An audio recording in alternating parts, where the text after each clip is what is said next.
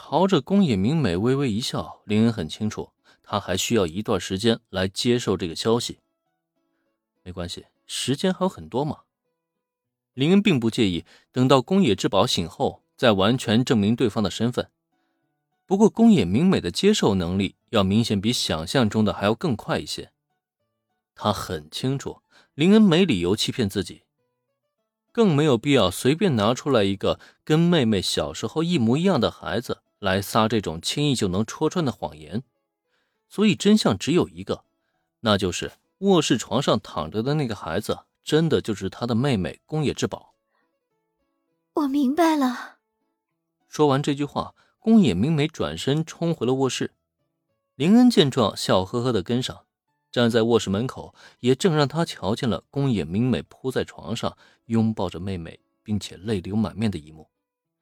这一次的姐妹重逢对他们来说实在是太难得了。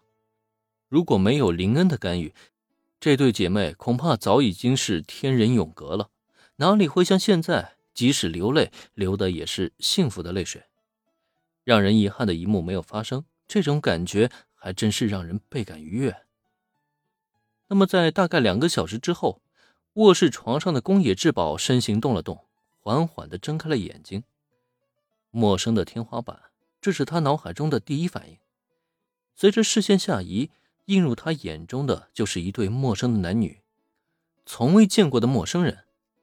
宫野志保在察觉这一要素之后，于第一时间惊坐而起，下意识拉了身上的床单，仿佛此时能给他带来一丝安全感的同时。也让他警惕地打量起面前这两个人，他到底是在什么地方？那对男女，他们又是什么人？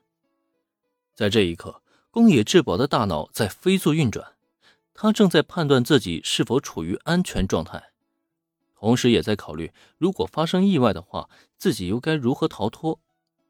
然而，让他没想到的是，就在他警惕地环顾四周之际，对面那个陌生的女人竟激动地上前。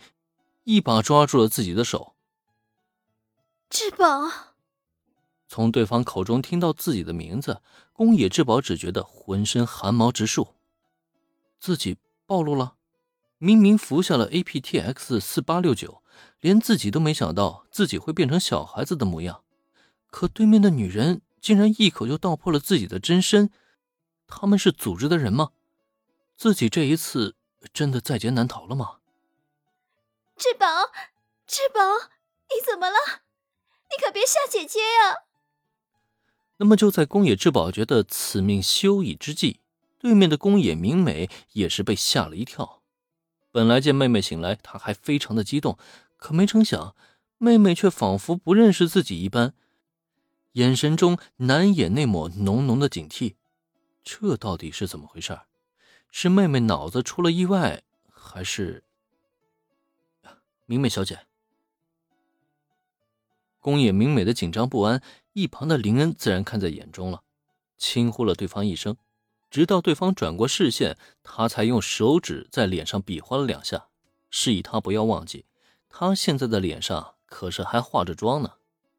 哦，对啊，在林恩的提示下，宫野明美总算是反应了过来，为了掩护身份，她都需要提前经过化妆才能出门。刚从事务所回来，他都忘记了自己没有卸妆，自然呢也就不可能被妹妹认出来。忙不迭地撒开妹妹，宫野明美就开始掏出化妆水卸妆。毕竟只是跟林恩学过一些化妆技巧，她也没办法像工藤有希子或是贝摩尔那样撕下个人皮面具就能换上一张脸。不过，随着她原本的装扮渐渐被卸下，露出了那原本的真容之后，再看床上的宫野志保。他则是仿佛看到了什么令他极为震撼的一幕一般，直接就呆在那里了。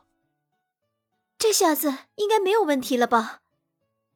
卸好妆后，宫野美美拿着镜子左看右看，确定在没有任何问题之后，才忙不迭的转向宫野志保。可这时的宫野志保呢，他却一语不发，只是这么愣愣的看着眼前的姐姐，最后。从眼角淌出了晶莹的泪花。姐姐，你真的是姐姐吗？